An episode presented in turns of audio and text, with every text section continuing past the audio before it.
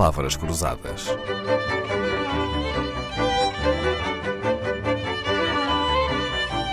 Porque quase tudo é uma questão de semântica. Abel Mateus, primeiro presidente da Autoridade da Concorrência, no livro A Regulação em Portugal, escreveu sobre os custos para a economia e para a sociedade da falta de uma regulação eficaz e até da má regulação. Então, a regulação pode ser má, Sr. Professor Abel Mateus? Uh, sim, a regulação pode ser má quando ela não uh, é feita em, uh, com o objetivo de beneficiar os utilizadores e os consumidores, mas sim para beneficiar seja as empresas reguladas, seja o governo que pode ser também, através de lobbies e pressionado, a, a, prosseguir os objetivos dessas, dessas empresas, a, pelo que não é exatamente aquilo para o qual a regulação foi criada. Este, este tipo de, de, digamos, de comportamentos já não aconteceu não só em Portugal, mas também noutros países, é designado pela Escola de Chicago como captura dos reguladores. A captura dos reguladores equivale ao momento em que os reguladores deixam de ser independentes, não é? E, aliás, o Sr. Professor até defende que para uma boa regulação, uma regulação independente, é essencial a qualidade das pessoas escolhidas para liderar essas organizações. Em Portugal são escolhidas por ministros, nomeadas pelo governo. O Sr. Professor conhece a solução melhor? Sim, por exemplo, na, na, na Comissão das Finanças Públicas, já em Portugal se introduziu, e isso terá sido talvez por pressão da Troika, um método diferente de escolha do, dos, do, dos reguladores, do Conselho, de, digamos, ou da administração de, desse, dos reguladores, em que é, intervém uma comissão de peritos, eh, que pode combinar peritos nacionais e internacionais, Uh, neste caso, penso que em grande parte são uh, reitores de universidades e uh, juízes, por exemplo, de, dos, dos, tribunais supremos, mas poderá ser também de, de, peritos especializados, portanto, na, na, no setor. E deveria ser por concurso internacional, admitindo sempre que o Conselho deveria compor-se não só de nacionais como também de estrangeiros. Não vê nenhum problema em ter um estrangeiro, um espanhol, por exemplo, no Conselho da Autoridade da Concorrência de Portugal? Uh, não vejo, uh, não vejo, porque a regulação uh, dessa maneira procurava-se um, um, maior equilíbrio entre pessoas que têm experiência e eventualmente poderão ser influenciadas por, por interesses de, de empresas nacionais com outros eh, indivíduos que não têm pressão eh, nenhuma dessas empresas.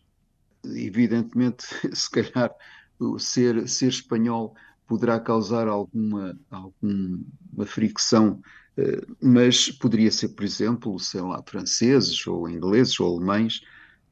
Aliás, há experiências no estrangeiro em que mesmo o presidente da, da, da autoridade da concorrência põe um estrangeiro, como por exemplo nos anos 2000, uh, eh, na Inglaterra, o Office of Fair Trading foi uh, dirigido por um irlandês. E quando temos um irlandês a, a, dirigir uma entidade reguladora independente em Inglaterra, não falta uh, quase nada, não é? Não, não há por que desconfiar desse modelo. Senhor professor, falamos muito de entidades reguladoras independentes. Às vezes substituímos esta expressão por entidades supervisoras. Não são exatamente a mesma coisa, pois não? Não. Por exemplo, o Banco de Portugal eh, faz supervisão dos bancos.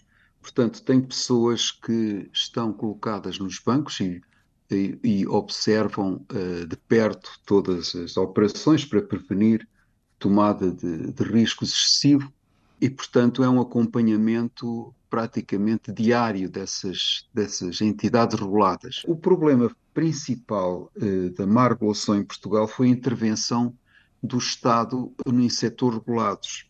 Eu uh, gostava de, de, de, de, citar o caso da energia, em que no meu livro vem a estimativa de que terá custado aos, uh, aos, aos consumidores finais e às empresas portuguesas qualquer coisa no valor de, dois, de 20 e tal milhões, milhares de milhões de euros, e que resultou uh, da introdução de tecnologias, nomeadamente eólica, uh, que não estavam ainda tecnologicamente maduras, e por outro lado fixando preços que eram garantidos aos produtores, fornecessem uh, energia ou não, por exemplo, da ordem dos 100 euros por megawatt-hora, enquanto que os fornecedores eh, de, de, de, eletricidade através do, por exemplo, do, de, de hidroelétricas ou do, do, gás, estavam a fornecer a 40 euros o megawatt-hora. Portanto, há aqui uma diferença enorme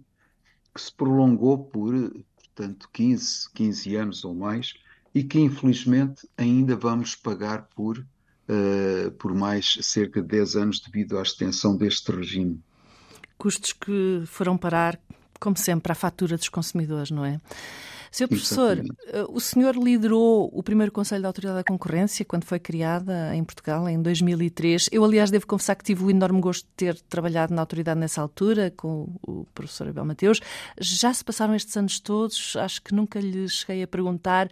A independência com que se exerce este cargo também traz um custo alto para a própria pessoa?